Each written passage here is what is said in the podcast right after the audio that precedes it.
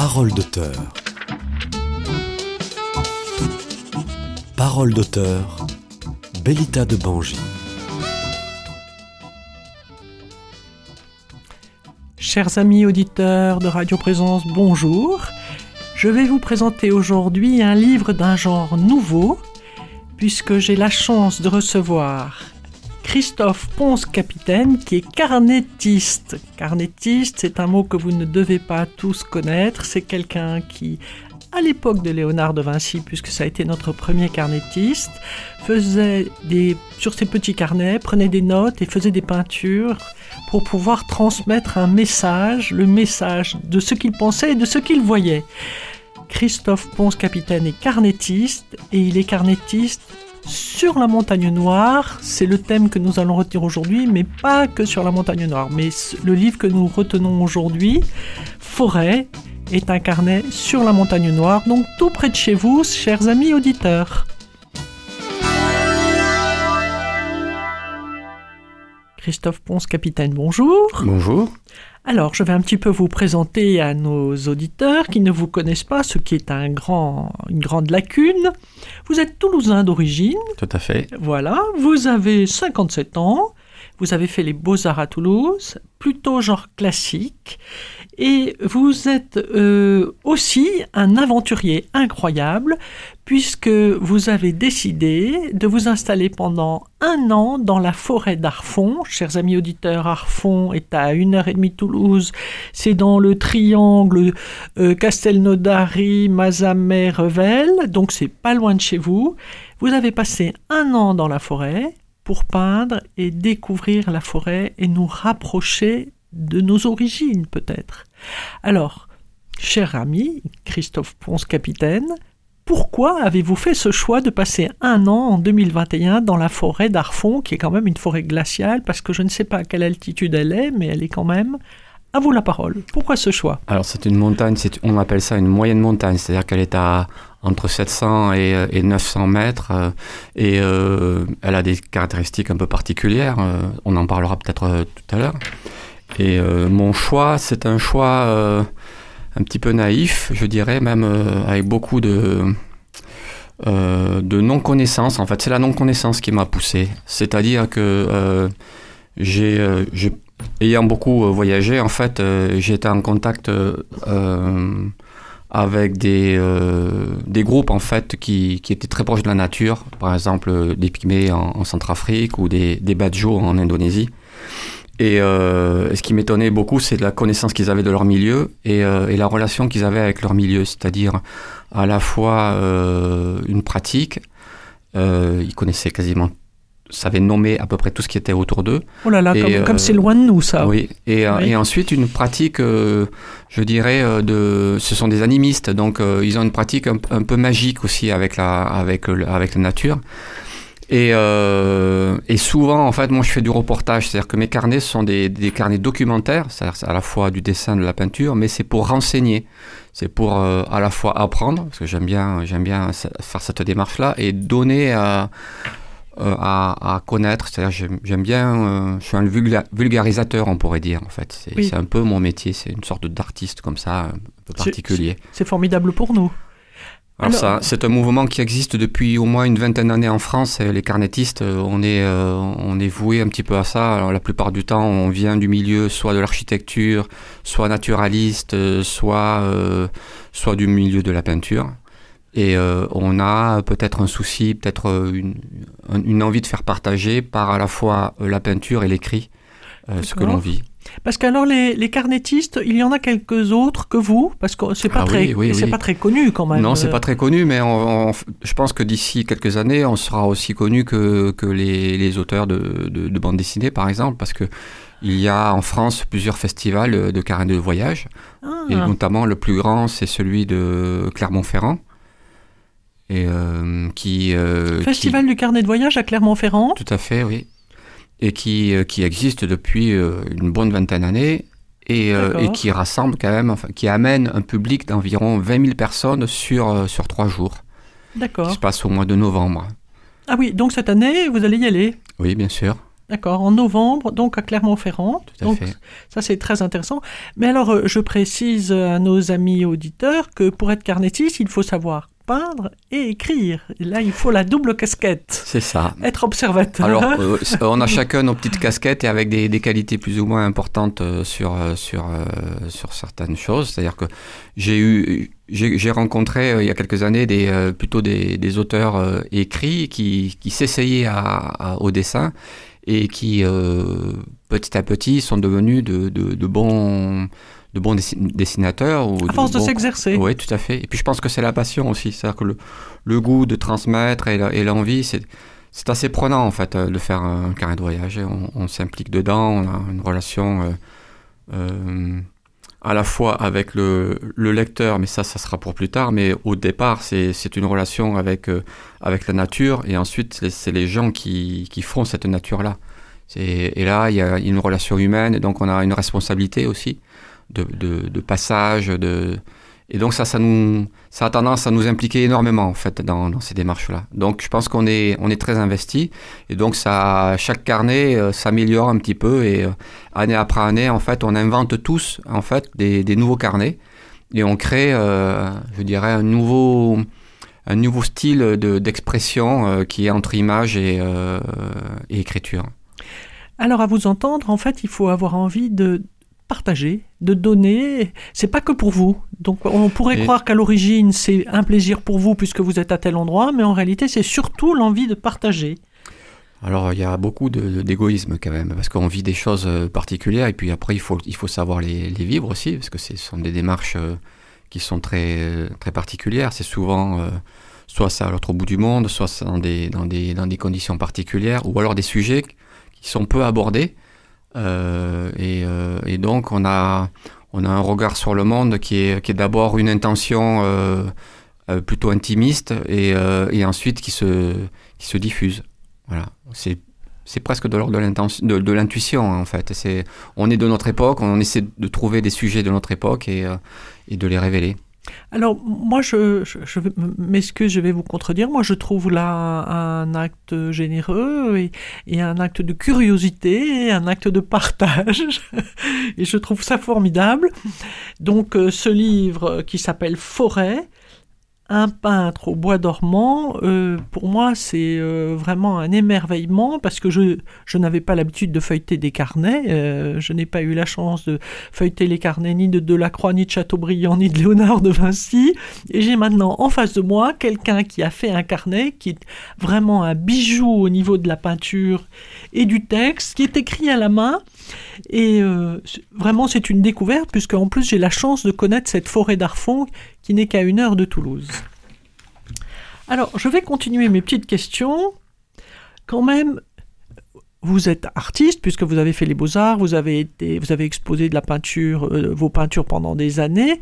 Qu'est-ce qui vous a fait euh, euh, vraiment bifurquer de, de la peinture classique et des expositions au carnet? Et, et je vais préciser l'installation à Arfon. Et pourquoi ce choix d'Arfon Comment est-ce qu'Arfon est tombé sur vous, Christophe Ponce, Alors, capitaine. Alors la première chose c'est sur les sur la, la bascule avec la, la peinture parce que moi j'ai beaucoup pratiqué la peinture contemporaine euh, pendant une trentaine d'années et euh, mais dans mes expositions en fait il y avait toujours des carnets personnels de peintres. Ah. j'en ai des dizaines et des dizaines. Et euh, et ces carnets-là étaient des, des intentions ben, de découverte, c'est-à-dire quand j'étais à l'étranger, je, je prenais des notes, j'allais voir sou- souvent les musées, je m'intéressais aux populations. euh, C'était, euh, je racontais un petit peu ma vie aussi, euh, mais euh, Curieux de nature. oui, c'est ça. Et puis en fait, je me suis aperçu que c'était un, un moyen de, de- de partage qui était beaucoup plus, beaucoup plus puissant et, et, et en fait, j'avais beaucoup plus d'échanges sur, sur ces carnets-là que sur la peinture en elle-même. La peinture, Ah, elle a, elle a, elle a sa part euh, énigmatique euh, et, euh, et elle se détache. Elle est, elle a, c'est un monde du silence, je dirais aussi la, la peinture, même si on, on aime la décrire, etc. Mais, mais le, alors que le carnet, c'est un, c'est beaucoup plus social. Il est, il est sociable, je dirais même. C'est un- il y a une sorte d'amabilité presque du, du carnet. Étrangement, on lit comme on, on pourrait lire des notes de, d'un journal intime. On, on se, on se on s'épanche, je dirais, sur, la, sur, la, sur celui qui a écrit. Et moi, j'ai des souvenances d'un premier, comme ça, euh, quand j'étais enfant, euh, euh, des premières lectures en, de d'écrire par exemple sur des sur sur les euh, sur des, des, petits carnets euh, euh, de, de Jules Verne en fait sur sur des écrits de Jules Verne avec des images. Et par exemple c'est tout simple mais avoir une annotation d'un aventurier et juste un dessin à côté ben, pour moi c'était c'était un voyage extraordinaire. Je pouvais m'épancher des heures et des heures sur la gravure et juste avec une phrase euh, prononcée du, du héros euh, ça me suffisait pour faire euh, Pour partir en rêve. oui, oui. Pour partir rêver. Oui. D'accord. Donc ça a été votre peut-être votre le, le- le point de départ, ça serait Jules Verne peut-être? Alors c'est ça, c'est quelques, c'est c'est aussi euh, tout, tout bêtement à l'école, c'est les livres de géographie, d'histoire, euh, c'est ça aussi euh, les l'émerveillement. J'étais j'étais pas très bon très très bon en lecture, euh, j'étais je suis pas très très bon élève, euh, mais grave, ça, pas admiratif au niveau image, à tel point que je me souviens quand j'étais j'étais enfant, j'étais en, en, en cours préparatoire. Euh, j'avais tellement de difficultés à, à, à écrire et, à, et à, à lire que la solution pour mon instit, c'était de me faire euh, copier les, euh, les, les illustrations au tableau. En fait, et donc j'allais au tableau, je faisais en grand l'illustration qu'il y avait sur le, sur le livre, et j'avais déjà en fait mon, mon- mes premières expositions, je dirais, c'était ça a commencé à ce moment-là. En CP, à Oui. 6 ans, 7 ans. Oui. C'est extraordinaire. Vraiment, j'ai en face de moi un artiste depuis toujours. Eh ben, oui, oui. Moi, moi, je l'avais décidé de très tôt. Je- dès que j'étais Ouais. à la maternelle, c'était c'était clair pour moi. oui. Mais, la évidence. maîtresse, vous avez reconnu, Eh oui, puisqu'elle tout vous faisait, fait. elle vous faisait Oui, oui. dessiner au tableau Oui, oui, bien les sûr, ouais. illustrations. Oui, ça, oui, c'est j'avais incroyable j'avais déjà, oui, ce, ce lien. ouais. Mm. C'est quand même euh, une histoire originale, Et, oui, un petit peu, un peu particulière. un ouais. peu particulière, une Mm. belle histoire en fait, qui Mm. prouve que déjà vous étiez reconnu comme artiste. Oui, à que les 6-7 instits, ans. les, les savent voir euh, des, les enfants d'une manière euh, incroyable aussi. Ils donnent des clés. Moi, je, je pense que ça a été euh, une des clés de ma vie, oui, aussi. Ça a été une déclencheuse. Oui, Je ne sais pas si on peut dire ce mot. euh. Oui. Non, c'est une belle, une belle histoire. Euh, je voulais. euh, alors, je, je vais prendre un petit peu le livre. Euh, J'ai vu que vous aviez commencé votre expédition dans la forêt des Camas en février 2021. En plein hiver, en pleine froidure. Pourquoi ce choix? Parce que si vous connaissiez les- la forêt des Camas, chers amis auditeurs, c'est une magnifique forêt, mais on se caille. Il fait très très froid. Et partir bivouaquer dans la forêt en février avec un hamac et une petite tente en coton ou perlé, enfin plastifié, mais euh, il faut, et sans bouillotte et sans chauffage. Pourquoi avez-vous choisi cette date Et, et j'ai vu dans votre introduction que vous aviez trouvé que c'était dur le départ. Oui, le départ était, euh, était, euh, était important parce que c'était une initiation. En fait, c'est un lieu que je connaissais assez peu, en fait. Euh, Oui. Je connaissais quasiment rien de cette forêt. Euh, elle se situe au-dessus des Camas et plutôt autour de Darfon. En fait, ce sont les forêts d'Arfon. euh, c'est la forêt domaniale parce que ce qui m'intéressait, c'était de décrire, de rentrer en contact avec une forêt euh, domaniale, c'est-à-dire une forêt qui qui a euh, qui appartient à l'État. Alors, elle ne nous appartient pas à nous, elle appartient à l'État. euh, c'est l'État qui gère cette forêt-là. Elle n'est pas publique, elle est, elle est, elle est. euh, on pourrait dire que beaucoup de forêts sont, sont, sont publiques parce qu'on peut les traverser, on a le droit de les traverser si elles ne sont pas parquées. Euh, c'est la loi qui le, qui le permet. Et pour des raisons de sécurité, tout simplement, parce que si vous vous perdez, vous avez le droit de bivouaquer, par exemple, dans une forêt, mais pas de camper. Bivouaquer, c'est-à-dire vous pouvez passer une nuit, euh, ça, vous n'êtes pas da- dans l'illégalité, en fait. Euh, C'est une, possibilité, en fait. Donc la, loi permet quand même de, faire ça. Et souvent, c'est un acte de générosité des propriétaires, parce qu'il y a énormément de propriétaires forestiers en France. 75% des forêts, elles sont privées. Et euh, ces forêts-là sont ouvertes euh, au passage. Des passages de randonnée, euh, des passages euh, de GR. Euh, au- sur, la forêt de, de- sur les forêts de, de la Montagne Noire, c'est le GR7. qui C'est le passe. GR7, c'est ce que j'ai vu dans le Voilà, livre. et Oui. qui est magnifique. On, on peut passer euh, au bord du canal du Midi, euh, le, le Lampi, forêt d'Arfon. voilà, c'est vraiment magnifique. Et, et donc, moi, le mois de février, c'est le mois ben, le plus Le plus glacial. le plus dur, en fait. Et, et c'est là où je me suis dit, de toute façon, ça sera l'heure de vérité. Soit je Ah tiens, oui. soit je tiens pas. Alors, comme j'avais annoncé euh, mes projets, moi en général, j'ai une particularité aussi encore, c'est que j'annonce mes projets à tout le monde, à tous mes copains, à tout le monde, en disant je vais faire ça. Et ensuite, je suis piégé parce que une fois que j'ai dit ça à tout le monde, il Vous faut que je trouve plus les, reculer. voilà, je peux plus reculer, il faut que je trouve les solutions et je suis face à, à- au réel. Et c'est ça qui me pousse à, un petit peu à, à me dépasser et à, et à trouver des solutions parce que c'est vrai que Oui, ça devait être dur quand même. cette hein, forêt-là, c'est c'est du moins 15 parfois dans les courants Oui. d'air, euh, voilà, et c'est assez pluvieux. Et au début, j'étais à un hamac parce que, je- en fait, c'est de la forêt moyenne montagne, donc il y a peu de plats. Donc vous pouvez pas planter une tente euh, comme ça en Mais forêt. attendez, euh, attendez, il faut que je vous arrête parce que vous avez dit que vous avez bivouaqué et pas campé. Oui. Quelle est la différence entre le bivouac et le, et le, camp, et le, et Le campement, c'est que vous restez sur place euh, pendant plusieurs jours. Moi, le bivouac, c'est, Changer tous les jours je change tous les jours au départ. C'est obli- Bivouaquer veut dire changer tous les jours de lieu. Oui, vous avez droit. euh, je- alors, je sais pas si c'est si ça si si c'est euh, euh, s'il y a une durée. En tout cas, je pense qu'il faut il faut se déplacer et puis euh, c'est juste toléré. Ce n'est pas et en plus, il vaut mieux avertir euh, les autorités. euh. Et qui avez-vous dû prévenir en Moi, fait personne, en fait. Vous avez eu de la chance de Alors pas- j'ai enfin, le truc c'est que j'ai pas mal d'expérience aussi. J'ai été en forêt tropicale plusieurs fois. J'ai quand même pas mal bourlingué.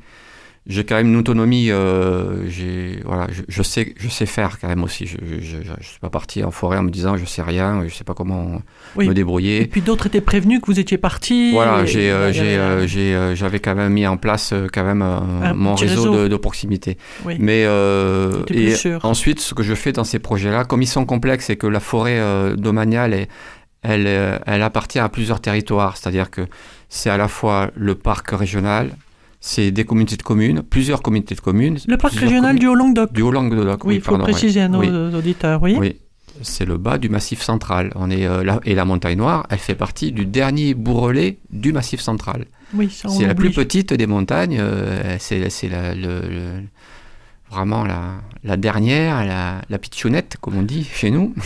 Mais c'est euh, voilà, et euh, elle a, elle est juste avant la, la vallée de la Garonne, entre Narbonne et Toulouse. D'accord, donc vous êtes parti bivouaquer dans cette forêt d'Arfon, enfin dans cette forêt domaniale d'Arfon, sans prévenir donc les propriétaires de forêt, mais c'est une forêt domaniale aussi, elle appartient à l'État, mais vous avez traversé aussi des bois qui devaient appartenir à des propriétaires. Alors euh, quasiment pas. euh, moi, c'est Ah vraiment la domaniale qui C'est m'intéressait. vraiment la Et domaniale. je, oui. je respectais ça, c'est-à-dire que j'ai rencontré petit à petit des, des propriétaires, euh, et, euh, mais le découpage est, est- est net, on peut le trouver sur, sur les communes d'ailleurs, les communes donnent, donnent ces informations-là. Vous Oui, mais enfin quand on est dans la forêt, c'est pas facile. à l'ONF. Alors après, euh, se repérer euh, en se forêt. repérer, comment faire pour se Alors, les repérer? premières fois, moi je me suis beaucoup perdu. Euh, Ça paraît normal, hein. à tel point que j'avais à un moment donné, euh, euh, je me suis dit, bah, c'est- complètement idiot comme projet. tu- Vous aviez votre passes- boussole ou vous aviez En comment fait, j'ai dé- une boussole, une carte, et aussi, en fait, j'ai sur mon téléphone, je peux avoir mes déplacements euh, en GPS. Et euh, mais en fait, la, chose la plus importante, c'est pas ça, parce que sur une carte ou sur un point GPS, vous avez, euh, vous avez juste votre déplacement au niveau longitudinal, et mais pas le, terrain. En fait, vous savez pas si, comment est le terrain. Par exemple, vous pouvez vous dire, par exemple, sur une carte que le, terrain est descendant. Il est, on va appeler ça un travers, c'est-à-dire qu'il est très descendant, il a une pente très forte. Vous ne savez pas de quoi il est constitué ce terrain. Attendez, et si ce ah, sont des ronces, par exemple, vous, avez peut-être euh, 100 mètres de, de dénivelé de ronces euh, Ah qui oui. font un mètre de haut, euh, et ça, vous, vous en savez rien. intraversable. C'est difficilement traversable. On le fait, parfois, on est obligé, mais euh, c'est compliqué. Alors attendez, Christophe Ponce, capitaine, euh, euh, je veux euh, vous poser une ou deux questions parce que je tra- on- nous parlons au grand public. Oui. Euh, nous arrivons dans la forêt d'Arfon. euh, Mm. Comment fait-on, nous qui ne, ne savons rien, euh, avec mon portable euh, Moi, je suis perdu. Enfin, Alors, le- avec la toute la première bonne chose, volonté du restez monde. déjà restez sur les chemins, euh, parce qu'il y a le GR7. Ça, c'est notre premier point de repère. Oui, Ensuite, mais il y a a, énormément- que le GR7 et vous avez fait 4000. 4000 non, non, non, il y a beaucoup de chemins forestiers. Vous pouvez les trouver, ces chemins forestiers. Ils sont, ils sont notés. Bien entretenus? Ah oui, ça c'est formidablement bien. De toute façon, euh, là, c'est c'est indéniable. On peut pas le faire autrement hein, parce que les D'accord. forêts françaises, elles sont euh, elles sont exploitées euh, pour pour la civiculture et donc euh, elles ont et puis aussi pour la sécurité, pour les si vous avez un incendie, etc. La sécurité incendie. Donc on a, on a beaucoup de choses pour aussi la civiculture, c'est-à-dire faire, faire que le, le- une forêt, elle, elle va être entretenue, c'est-à-dire qu'elle a... On a une idée, par exemple, un peu euh, ces temps-ci, en fait, avec, avec euh, toutes les démarches qu'on a sur, euh, sur la biodiversité. Et, je m'y intéresse beaucoup et c'est un de mes, un, de mes grands dadas parce que c'est la nature, c'est quand même, on, alors, on ne dit même plus la nature, aujourd'hui- on dit le vivant parce que c'est la nature, elle nous exclut presque du, de, de, de ce paysage. Et on est. Aujourd'hui, on a besoin de, retrouver ça, de retrouver du sens avec, cette, avec ce, vivant. Et donc, on, a, on a un intérêt fort et en même temps, on a beaucoup de non-connaissances. Et on ne sait pas son histoire. C'est pour ça que moi, je suis allé en forêt pour ça. C'est-à-dire que je ne savais rien et je me suis dit, je veux savoir. Je suis un homme du, du 20e et 21e siècle. J'ai besoin de savoir ce que c'est ce territoire-là, euh, d'où il vient, parce que je suis allé, moi je me suis intéressé en fait à, à toute son histoire, c'est-à-dire partir du, du, euh, du paléolithique jusqu'à aujourd'hui, euh, c'est sur un périmètre de 4000 hectares. Donc il y a des ruines, vous avez des, il y a des grottes, il y a des, euh, Ah, c'est fascinant, tout ce qu'on trouve dans, sur ces Ah 4000 hectares. tout à fait. Mais ça, ce sont toutes les forêts françaises sont comme ça. C'est notre territoire qui Ah, est fabuleux comme ça, Moi, j'ai cru qu'il n'y avait que la forêt d'Arfon qui était aussi palpitante. Alors la forêt d'Arfon, c'est vrai que c'est la plus belle du monde. Mais après, à part ça, sinon, toutes les forêts françaises, elles ont une histoire qui remonte euh, vraiment très très loin. On peut passer, c'est ça qui est fabuleux. On peut passer devant trois cailloux en fait.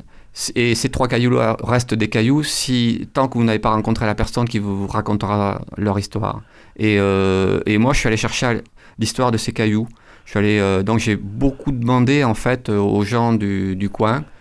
Euh, quand j'étais dans un endroit, je, je peignais cet endroit-là et après j'avais besoin de savoir. Donc j'allais, j'allais prendre euh, connaissance. euh, la connaissance, elle vient des autres. La connaissance, on l'a pas de manière intrinsèque.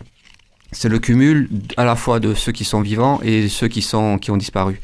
Et pour savoir, euh, pour nommer une fleur, des fois une fleur, elle est nommée euh, au XIVe siècle, elle est nommée au, IIe siècle ou au XXIe siècle, mais euh, elle va être nommée par quelqu'un qui a besoin de savoir, qui se pose la question et, qui, va, qui va la révéler à, je dirais, au genre humain.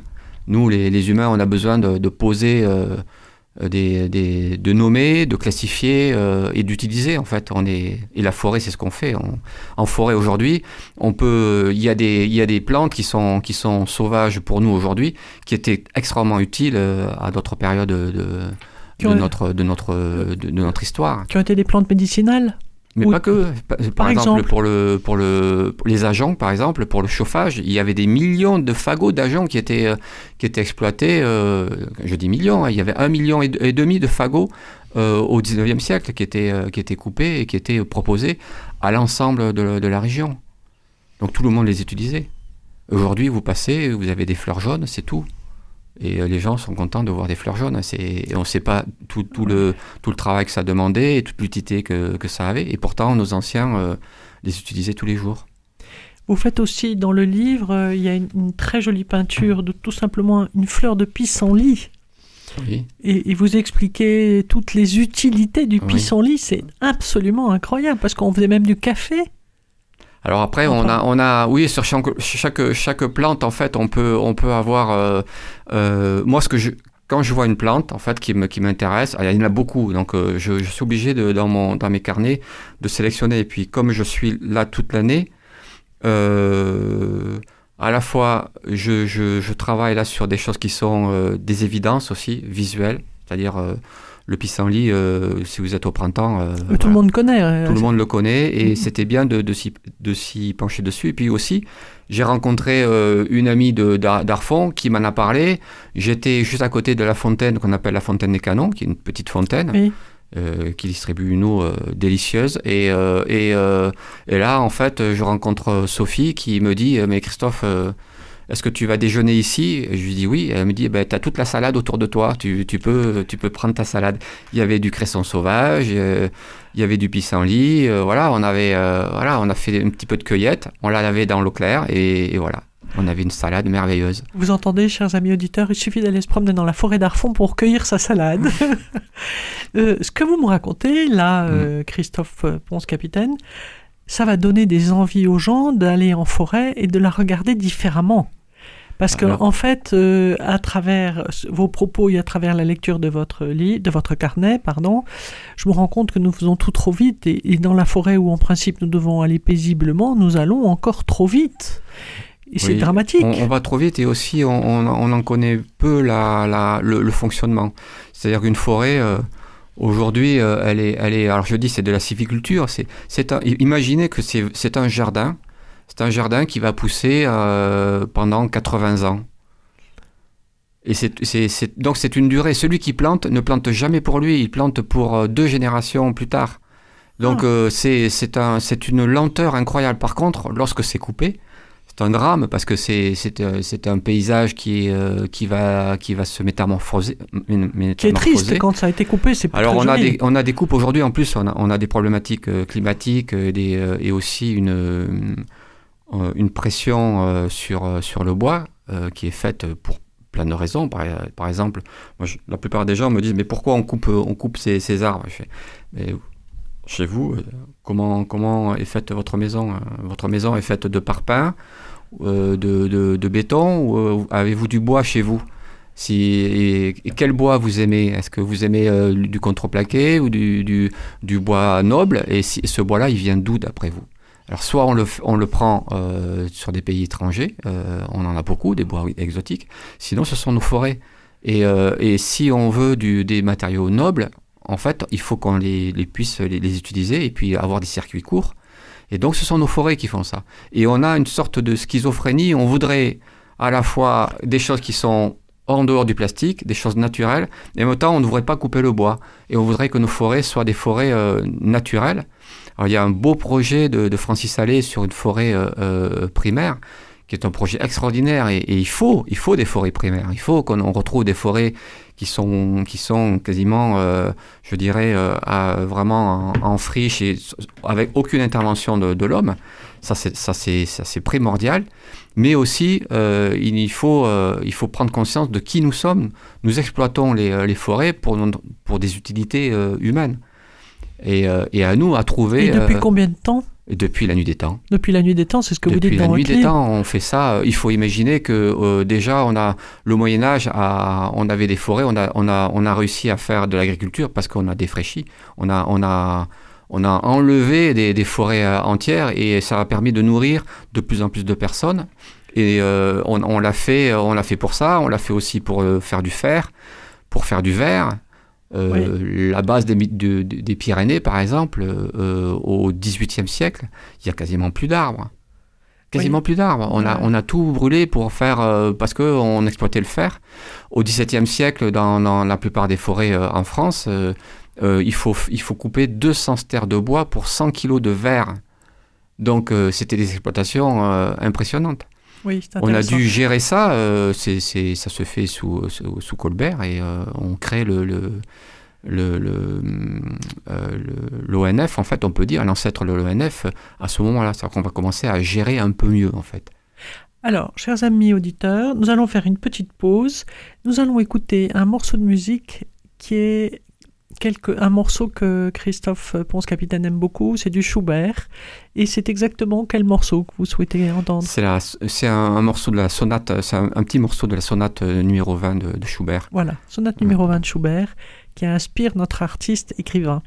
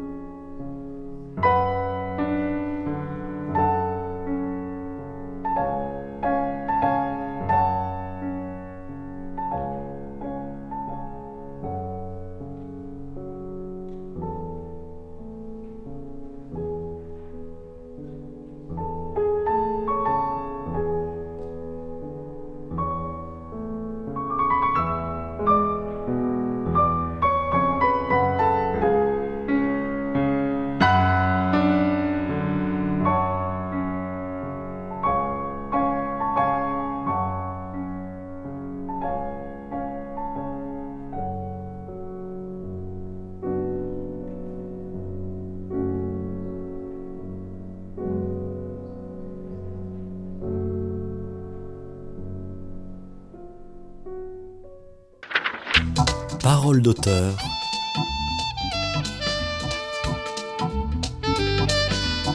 Bellita de Bangi. Chers amis auditeurs, je reprends la parole pour poser des questions qui me paraissent essentielles après la lecture de ce livre à Christophe Ponce, capitaine.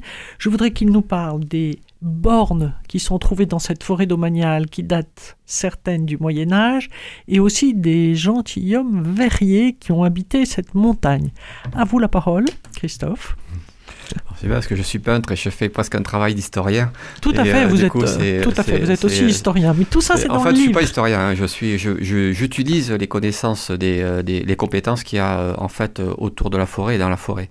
Vous êtes amoureux de l'histoire quand même. En fait, je... suis curieux de nature, je pourrais dire. Donc, euh, c'est mon côté encyclopédique, je dirais. J'ai été élevé un petit peu à ça euh, dans, dans mon enfance. En fait, on nous faisait quand même euh, pas mal travailler avec des encyclopédies. On avait, on avait nos petits. Oui, mais ça vous a pas dégoûté du tout. Vous continuez. Ah non, au contraire, Voilà. parce que c'est- passionnant. En fait, en étant, en allant chercher la connaissance, on rencontre des gens dans, dans, la, dans la forêt, autour de la forêt, qui ont, qui ont un savoir, mais phénoménal, phénoménal. Dans la forêt d'Arfon, chers amis Oui. auditeurs, à côté de chez nous. Et, euh, et tout ce savoir qui est à la fois du savoir euh, de gens qui ont, dont c'est parfois le métier, et aussi des gens qui sont des passionnés. Donc moi, je, je, je, je m'accroche à eux, je, vais les voir parce que euh, ce sont des visionnaires, ce sont des gens qui ont une vision. Quand je dis visionnaire, c'est que ils arrivent à, aider à voir dans le, dans le futur parce qu'en en sachant ce qui s'est passé dans le passé, on a beaucoup plus de facilité pour se projeter.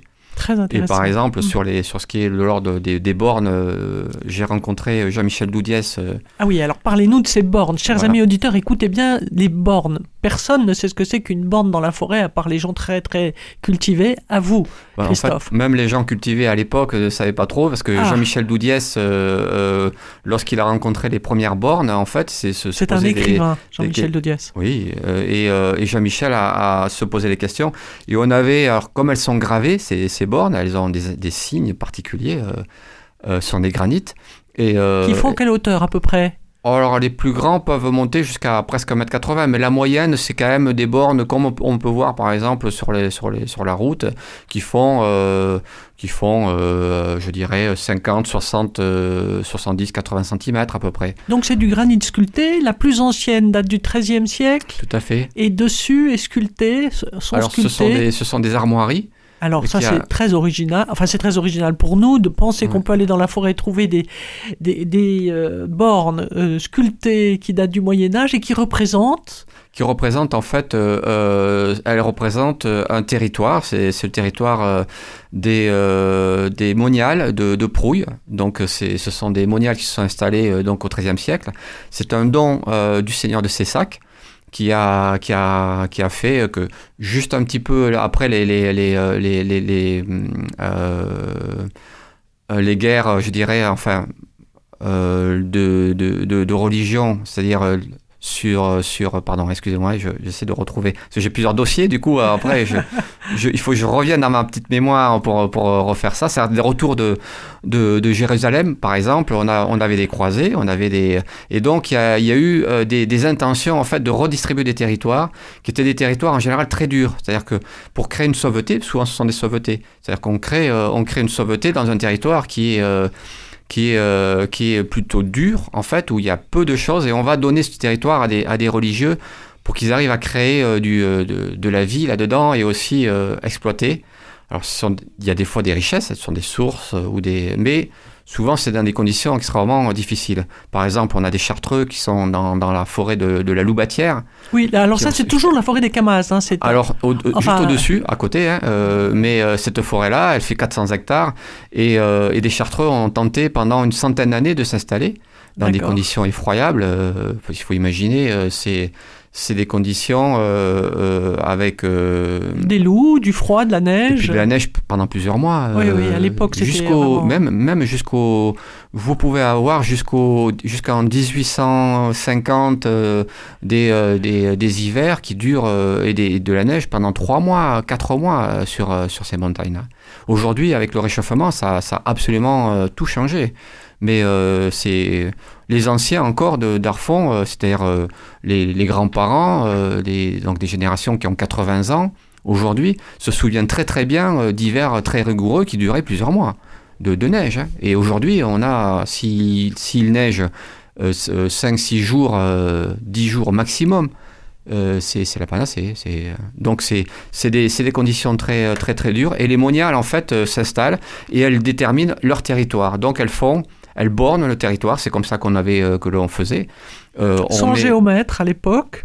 alors ce sont euh, voilà ce sont ce sont des, des- ce sont des alors c'est pas encore des, des arpents parce que l'arpent euh, va, va être créé plus tard mais c'est une manière de mesurer alors c'est pas tous les tous les combien je pense que on peut en trouver tous les euh, euh, Jean-Michel saurait dire ça mieux, que moi mais je pense que c'est tous les 300 mètres au moins euh, 300 400 mètres Donc une borne en granit pour délimiter granit. sa forêt. Les bonnes sœurs faisaient voilà ça. et alors on mettait on mettait l'armoirie côté du territoire à l'intérieur. à l'intérieur D'accord. et c'est pour ça. Et parfois, donc, on sait qu'une borne a été déplacée euh, parce qu'elle a été bougée. Si, euh, si ça a été inversé, parce qu'en fait, en regardant l'ensemble, on pouvait, on pouvait voir, euh, voilà. Et en, face, en fait, il y a des. Parce qu'il y avait des trafics pour augmenter son territoire, probablement. En fait, non, c'est- plus simple que ça. Non, c'est pas du trafic, c'est juste que ce sont des, des, euh, des, ce sont les siècles qui font ça en fait. C'est-à-dire que ce sont des territoires qui sont, par exemple, la borne. En fait, elle, elle, elle est pas, elle est à la fois bornage et aussi repérage de, de chemin. Le chemin, par exemple, le bornage des, des- de la forêt de Ramondens, c'est là où sont les, les, les, les, les moniales de, de, Prouille. En fait, euh, c'est, euh, elles n'y sont plus maintenant, hein, mais elles, sont parties, je crois, euh, je crois au, euh, je crois au, au- à la f- au début du XXe siècle. Eh. C'est-à-dire, quand vous dites qu'elles n'y sont plus, elles ont vendu leur terrain, elles ont donné leur terrain. C'est en fait, euh, je crois, ou alors je, alors je suis pas sûr, hein, je suis pas, je suis pas euh, trop trop calé sur la, sur l'histoire euh, de contemporaine, comment ça, ça a évolué. Mais euh, à l'é- à l'époque, en fait, elles ont elles ont un droit de haute justice, c'est-à-dire qu'elles ont le droit de condamner à mort, par exemple, parce sur que leur terrain. sur leur terrain, elles ont, une- elles ont fait la demande au roi en fait, et elles peuvent le faire. Et aussi, elles sont, euh, elles sont, en, euh, elles ont des responsabilités de, produc- de, de productivité, d'entretien, et, euh, et aussi de faire régner l'ordre et jusqu'à la haute justice. Parce qu'à l'époque, c'était peuplé, en fait. C'est ça qu'il faut En fait, dire il y a du passage. Il y a du passage. Alors. Quand on dit une communauté, c'est 60 personnes, mais dans la forêt à cette époque-là, c'est important. C'est important, 60 personnes. Et, euh, et euh, ensuite, par contre, elles font, c'est c'est 60 personnes qui travaillent, qui, qui produisent et qui aident aussi euh, d'autres territoires qui sont parfois en difficulté ou des, la, la même communauté qui va être installée plus bas, par exemple. Et ils font des échanges. certains euh, exploitent le bois ou alors il y a beaucoup de pastoral aussi. Donc il y a des. euh, Ah, il y a- beaucoup de troupeaux. Oui, bien sûr. ouais. Oui, C'est pas du- trop froid. Moi, je pensais qu'elle l'exploitait surtout pour le bois, parce que quand même. Non, non, il y a euh, du pastoral et le pastoral, il, Ah est, oui. il, est, il est réglementé aussi euh, très très fortement. Oui. Vous pouvez être condamné pour avoir euh, laissé paître vos, vos, vos animaux euh, en forêt parce que c'est parce qu'ils ont mangé des, des, euh, des- la production du, par exemple, des, que ce soit des glands ou des, ou des faines. Les faines, ce sont les, les, les fruits des, euh, des, des, des hêtres. Et, euh, et à l'époque, ça a une valeur considérable. Oui, c'est vrai qu'à l'époque aussi, on n'était pas tendre. On était, on était, oh oui, mais aussi il y avait une force de, nécessité, c'est-à-dire que c'était très important, c'est un équilibre fragile. Il y a beaucoup de communautés qui tentent, euh, des gens qui tentent de vivre dans, dans, dans ces conditions-là et qui n'y arrivent pas. Et, il faut un équilibre entre, euh, entre euh, ce qu'on va trouver, ça réglementer un territoire, c'est, c'est arriver à trouver euh, entre, euh, entre loisirs, je veux dire, enfin, en tout cas bénéficier du territoire, ce que va donner le territoire, et puis le, le réglementer pour qu'il soit pérenne. On vit ça aujourd'hui, hein. c'est-à-dire aujourd'hui on essaie de, de se dire euh, est-ce que la productivité du, du vivant en fait euh, est suffisante et notre pratique, c'est-à-dire notre manière d'être euh, au monde, nous les humains, on, est à la fois consommateur, destructeur et, et en même temps on essaie de, de faire de, de, produire et, et on arrive parfois à des moments de crise et ça ça nous est arrivé dans toute notre histoire énormément de fois, c'est-à-dire le moment où en fait notre productivité, elle est euh, ou notre croissance, elle est, elle se met en crise et on est obligé de trouver d'autres solutions pour euh, et parce qu'en fait on n'est pas on n'est pas en harmonie avec le vivant. Et, et Donc, ça on l'a euh, fait plusieurs fois. Et aujourd'hui on le fait. C'est ce qu'on se pose la question, c'est c'est est-ce qu'on est est-ce qu'on va on va périr? Parce qu'on ne sait pas produire et on ne sait pas euh, consommer correctement en fait notre notre notre monde. Donc en fait, les problèmes que nous rencontrons aujourd'hui, c'est pas du tout des problèmes contemporains, ça a toujours existé à travers l'histoire. Bien sûr, Donc c'est normal connu- d'avoir des crises aussi. bien sûr, on a tout à fait normal. C'est a- assez rassurant quand même. bien sûr, on a connu des on a connu des pestes, on a connu des, euh, des famines, on a connu euh, euh, des guerres pour parce que nos- nos- on était incapables, enfin incapables, on était face à des crises, c'est-à-dire que on, on arrive à croître et à, se, à augmenter, à, à être assez nombreux, mais ensuite la, la surface euh, qui est exploitée, elle est exploitée euh, d'une certaine manière qui ne permet pas en fait à la population de d'arriver à vivre en harmonie. Et l'harmonie, c'est la chose la plus importante, c'est arriver à trouver la chose essentielle. C'est la chose voilà. essentielle. Et la nature, elle, elle nous donne, c'est elle qui, qui donne le tempo. C'est elle qui, qui gère tout. Sans, sans cette production euh, extraordinaire de la, de la nature, qui est gratuite, qui est phénoménale, qui est d'une intelligence euh, incroyable, qui s'adapte à, à tellement de choses, nous, nous, on ne peut rien faire. On, absolument rien faire. Là, On est incapable de, de produire, nous, l'humain, sans, sans, sans la matière que produit la nature, on ne fait rien du tout. On est dans le vide. Je reconnais là votre côté philosophe que j'ai lu à travers le livre plusieurs fois où j'ai trouvé que vous aviez beaucoup de philosophie et que vous étiez un humaniste, euh, philosophe, artiste peintre et ça ça ne me surprend pas du tout ce que vous êtes en train de dire. Comme euh, malheureusement le temps passe vite, je voudrais aussi que vous nous parliez des gentilshommes euh, verriers qui étaient Oui. sur cette montagne noire, toujours à Arfon, Oui. à une heure et demie de Toulouse, dans cette forêt. Il y a eu au XVIIe et XVIIIe siècle, je crois, la famille de Robert, Tout à fait. entre autres, puisqu'on peut la retrouver aussi au musée du verre qui est installé à Sorèze, chers à amis auditeurs, il faut absolument aller voir ça, en plus de la forêt. Parlez-nous de ces gentilshommes Alors, verriers qui avaient besoin de tant de bois pour faire euh, 100 kilos de verre et qui devaient brûler, brûler, brûler des arbres pour arriver à faire quelques, quelques verres réservés à une élite à l'époque. Alors, euh, ça, se, ça, se dé- ça commençait à se démocratiser un peu plus. C'est-à-dire que euh, au, au départ, euh, ils, étaient, euh, ils ont été anoblis parce que c'était vraiment euh, une production qui était, euh, qui était euh, infime et qui demandait énormément de, de travail. Et, euh, C'était un métier imaginer- physique très dur. C'était très dur. Et puis, il faut imaginer que c'était précieux. C'est-à-dire que au départ, le verre, c'est, ils considéraient quasiment comme un bijou. Ah, comme c'est intéressant. C'est une richesse euh, considérable. Oui, oui, les oui. premiers vitraux, euh, il faut imaginer que lorsqu'il y a des vitraux dans les cathédrales, il n'y a pas de fenêtres dans les maisons. Les gens euh, ont des fenêtres euh, en parchemin et avec- en mettant de l'huile dessus. Le Mon verre, euh, le verre, c'est une, une, une production euh, quasiment un luxe. ah oui, et puis magique, phénoménal. C'est, un, c'est une transformation, une métamorphose euh, extraordinaire. Alors, on arrivait à en faire, euh, euh, je crois, euh, assez, assez tôt, mais en, production, c'est, infime. C'est très difficile à faire. On, a, on a commencé à maîtriser ça assez, assez tard. Beaucoup de Lorrains, en fait, étaient à l'origine, les familles lorraines étaient à la... Oui, d'où est l'ori- l'origine vient d'où? De Lorraine? Alors, on dit, alors je, une fois de plus, moi, mes dossiers, ils sont, ils sont très spécifiques, liés beaucoup à la, à la, à la, montagne noire. Mais euh, on, on a des Lorrains qui s'installent dans la montagne noire, justement avec, euh, avec, une, avec des Chartreux, au, je crois que c'est au XIVe siècle, dans la montagne noire aussi. Et ensuite, on retrouve des gentilshommes euh, verriers. Donc là, ça s'est démocratisé, c'est-à-dire que le, le savoir se répand dans d'autres familles. Et, euh, et on arrive à produire un peu plus parce que on a euh, des, euh, des, des- outils de coupe, des fours qui sont plus performants aussi, et on a, on, a un réseau qui est, qui est, qui est un peu mieux réalisé, c'est-à-dire le commerce s'étend, les, les, les routes sont, sont, sont un petit peu meilleures aussi, donc tout ça permet l'exploitation du verre d'une manière beaucoup plus importante. Donc, en France, en fait, et, partout en, Europe, en fait, ça crée un stress au niveau des forêts parce que, une fois de plus, on trouve des, ca- des- des capacités techniques à exploiter, donc on exploite, on surexploite. Et, euh, et tant qu'on n'a pas euh, légiféré là-dessus, eh ben, en fait, euh, on y va. On fonce et on produit du verre et de manière merveilleuse. On fait, des- on fait des chefs-d'œuvre. Il y a des, il y a des verres. Si on va au musée de, au- dans ce petit musée de, de, de- de Sorèze. Sorèze, on voit des, on voit des, des verres d'une finesse remarquable.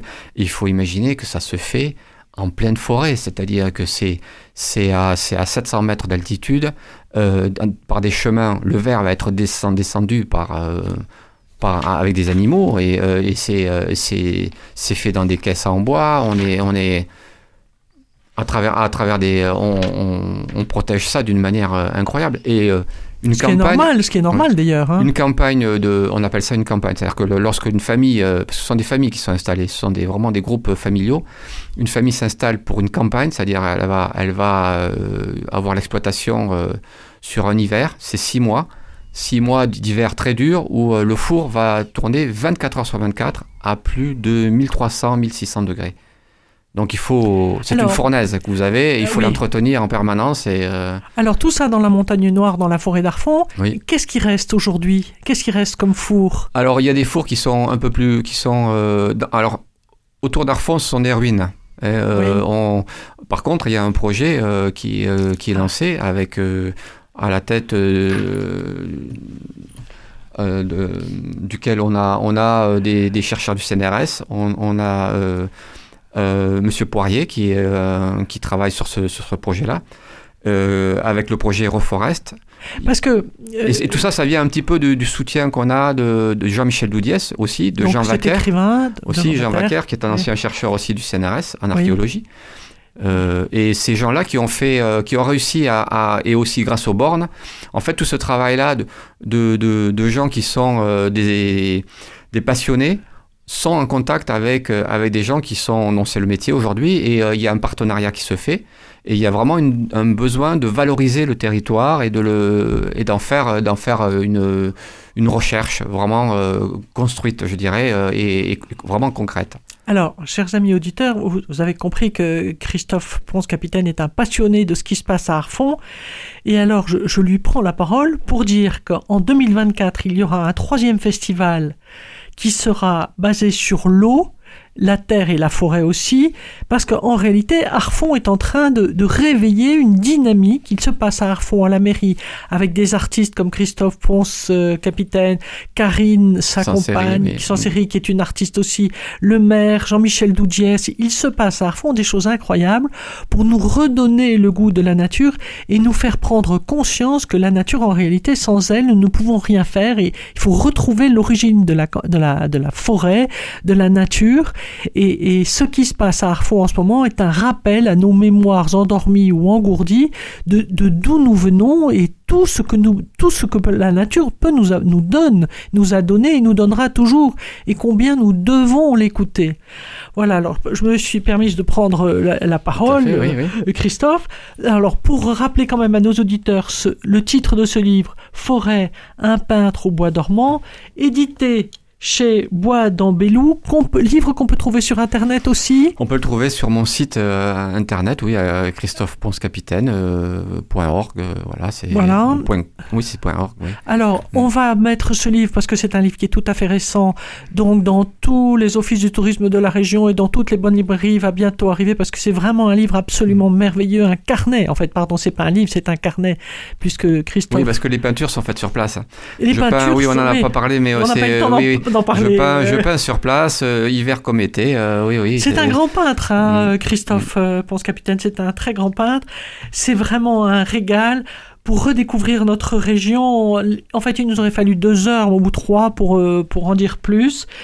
Euh, donc, vous allez bientôt pouvoir trouver ce livre. Euh, Sur Internet, on peut le trouver. Donc, Tout à fait, oui. euh, dans les offices, dans les offices du tourisme, il va arriver à Revel, il va arriver dans toutes les villes avoisinantes, Sorèze, puisque Arfon est juste au-dessus de Je, Sorèze. je participe aussi, pardon, je vous coupe, mais Non, je, je participe au festival, au Muséum d'histoire naturelle, qui est euh, Terre d'ailleurs, je crois que ça, s'appelle comme ça, oui, et euh, où je vais présenter le carnet au mois d'octobre, je crois. Cette année, vous allez Oui. le présenter au mois d'octobre Oui, au- au Muséum d'histoire naturelle de Toulouse. oui. Ah, écoutez, alors, chers amis Ouais. auditeurs, ça c'est facile à retenir. Le Muséum d'histoire naturelle au mois d'octobre.